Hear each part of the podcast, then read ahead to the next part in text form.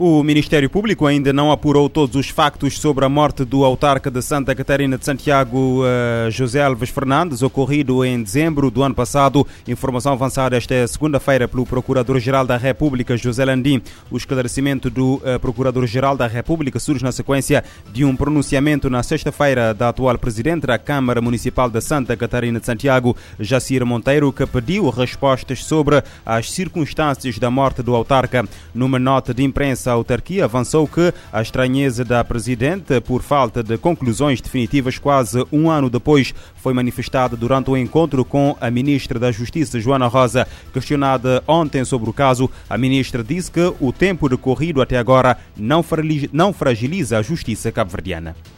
Não, não fragiliza. Não fragiliza porque uh, nem todos os casos são portanto, não se consegue, de certa forma, uh, descobrir ou, ou chegar-se a uma conclusão de forma rápida em relação a casos, a processos que precisam de alguma perícia. Portanto, o que tem, o país deve aguardar, eu acho que a Procuradoria-Geral da República, o Ministério Público, deve é, é, munir-se de todos os elementos que tem e fazer uma comunicação à sociedade para que haja uma clarificação desta situação, para que não haja, portanto, algum algum mal-estar, digamos assim, eh, em termos daquilo que é e que terá sido a verdadeira causa, causa morte. Beto Alves faleceu a 24 de dezembro no Hospital Agostinho Neto, na Praia, para onde foi transferido cerca de 48 horas antes, após ser encontrado baleado na varanda da sua casa na cidade da Somada. A Polícia Judiciária informou na altura que tudo apontava tratar-se de uma tentativa de suicídio, eh, mas eh, adiantou que as investigações prosseguiam para cabal esclarecimento do caso. A Polícia Judiciária anuncia a detenção de uma cabo-verdiana no aeroporto da Praia proveniente do Brasil na posse de 8 kg de cocaína. É o quinto caso do género em aeroportos nacionais desde agosto.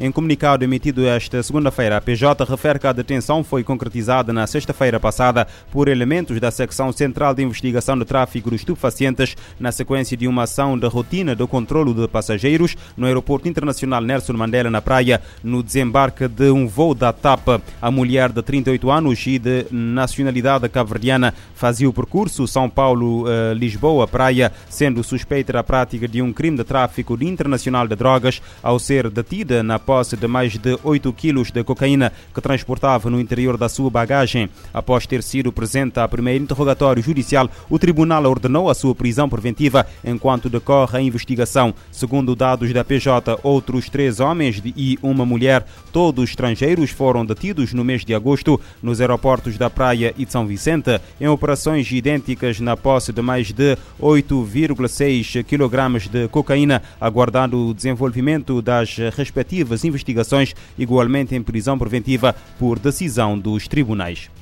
O Tribunal da Comarca da Praia decretou prisão preventiva aos dois indivíduos detidos eh, pela Polícia Nacional na passada sexta-feira no bairro de Palmarejo, na sequência de uma tentativa de roubo na pessoa com recurso a armas de fogo uh, e branca uh, no bairro de uh, Palmarejo, na capital do país. Uma informação avançada num comunicado emitido ontem pela Polícia Nacional que informa que uma equipe operacional da Direção Central de Investigação Criminal efetuou a detenção na semana passada. Segundo a PN, para a prática do crime, os dois indivíduos, ambos do sexo masculino, de 18 e 21 anos de idade, recorreram a uma arma de fabrico artesanal e uma faca. A mesma fonte conta que a vítima conseguiu refugiar-se dentro de um estabelecimento comercial no Palmarejo, onde os detidos chegaram a efetuar um disparo e que foi a rápida intervenção da força policial que frustrou a ação eh, dos eh, dois jovens, culminando com a apreensão das armas e a detenção dos mesmos, que já estavam referenciados pelas autoridades em vários crimes de roubo na pessoa naquelas redondezas preparar o país para combater da melhor forma o crime organizado e o tráfico de droga. É este o objetivo da segunda fase da formação e análise de informação criminal organizada pelo Ministério da Justiça. Quem o diz é a ministra da Justiça, Joana Rosa, que falava esta segunda-feira aos jornalistas à margem da abertura do evento na cidade da Praia. Sim, temos vindo ao longo de anos a investir na formação, contando sempre com o apoio uh, dos Estados Unidos, uh, da UNUDC e vários outros parceiros. Uh, Trata-se de um investimento muito, muito útil porque, como sabem, somos ilhas, um arquipélago e temos uma vasta zona económica exclusiva, exclusiva que precisamos, de certa forma, ter apoios internacionais para que possamos combater o tráfico de droga, lavagem de capitais e outros crimes uh, transnacionais. Joana Rosa diz que o investimento no combate ao crime organizado e ao tráfico de drogas em todo o território nacional tem surtido efeito. A população de Mucojo, distrito costeiro de Cabo Delgado, norte de Moçambique, encontrou os corpos decapitados de sete pessoas, incluindo uma criança de três anos, entre quinta-feira e sábado. A informação foi avançada esta segunda-feira à luz por uma fonte local uh, das forças de uh, segurança. A província uh, de Cabo Delgado é rica em gás natural, mas aterrorizada desde 2017 por rebeldes armados, sendo alguns ataques reclamados pelo grupo extremista Estado Islâmico suspeita-se que todos uh, os, uh, as pessoas decapitadas encontradas esta segunda-feira, anunciadas esta segunda-feira, aliás, tenham sido vítimas de rebeldes, membros da insurgência armada na região que desde julho está a, a perder terreno uh, para as forças militares. O conflito já provocou mais de 3.100 mortes e mais de 817 mil deslocados, segundo as autoridades moçambicanas. Esta segunda-feira, as Forças Armadas do Sudão prenderam várias autoridades civis, eh, incluindo o primeiro-ministro, e eh, falaram em golpe de Estado. Nos últimos eh, dois anos, o Sudão tem tido uma transição política precária, marcada por lutas de poder desde a queda de Omar al-Bashir em abril de 2019. Desde agosto, o país está sob o comando de uma administração cívico-militar responsável por conduzir o país para uma transição democrática sob controle civil para organizar no fim de 2023 as primeiras eleições livres em três décadas. Entrevista à RFI, Daniela Nascimento, investigador do Centro de Estudos Sociais da Universidade de Coimbra, avisa que o novo golpe de Estado no Sudão abre a possibilidade de um novo fecho do país a dinâmicas de liberdades e transição democrática há aqui sempre um, um, risco de catalogarmos os acontecimentos a um determinado conceito. Não é? A ideia do golpe de Estado, para todos os efeitos, infelizmente, é, é, um, é, um, é um, quase uma tradição num país como o Sudão. Não é? Tem havido indícios nos últimos meses. Logo em setembro houve também uma tentativa de golpe de Estado, esta vez, pelo menos de deposição do governo uh, uh, atualmente no, Sudão por parte, uh, alegadamente, dos partidários e dos defensores do regime anterior e do presidente anterior, Omar al-Bashir, que efetivamente uh, não é, parece continuar ainda a, a assombrar a vida política do Sudão depois de ter sido roubado, em, em roubado do regime e ter saído do poder em 2019 de facto, desde essa altura que a, a instabilidade política no Sudão se foi mantendo, não é? Portanto, todo o processo foi muito conturbado. O Sudão enfrenta uma transição política precária, marcada por lutas de poder desde a queda do Omar al-Bashir em 2019. Desde agosto, o país está sob o comando de uma administração cívico-militar.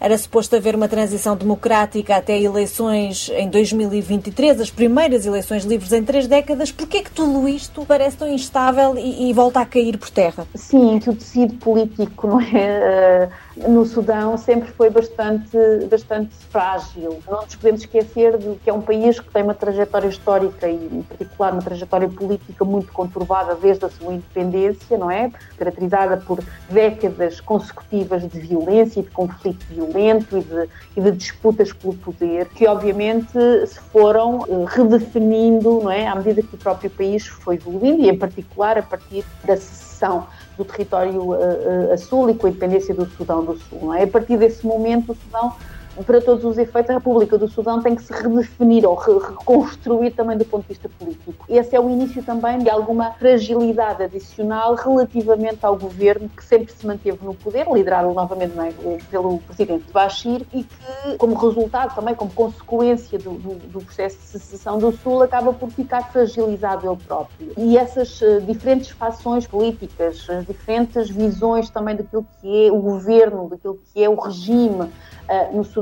começa a, a, dar sinais de maior instabilidade.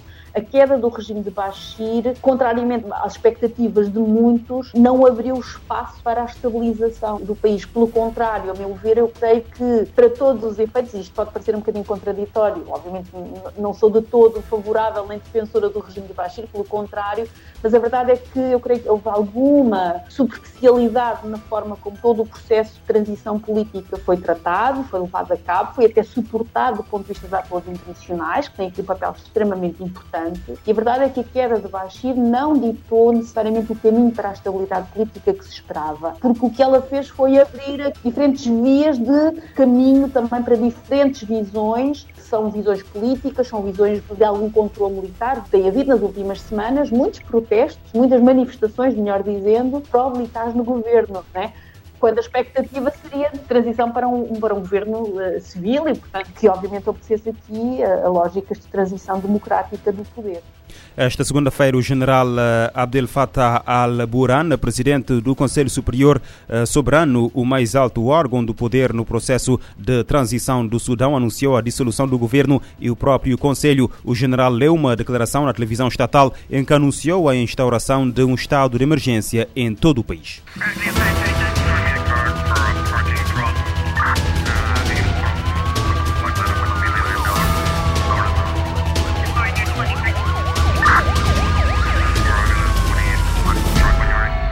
Este programa está disponível em formato podcast no Spotify e em radiomorabeza.cv.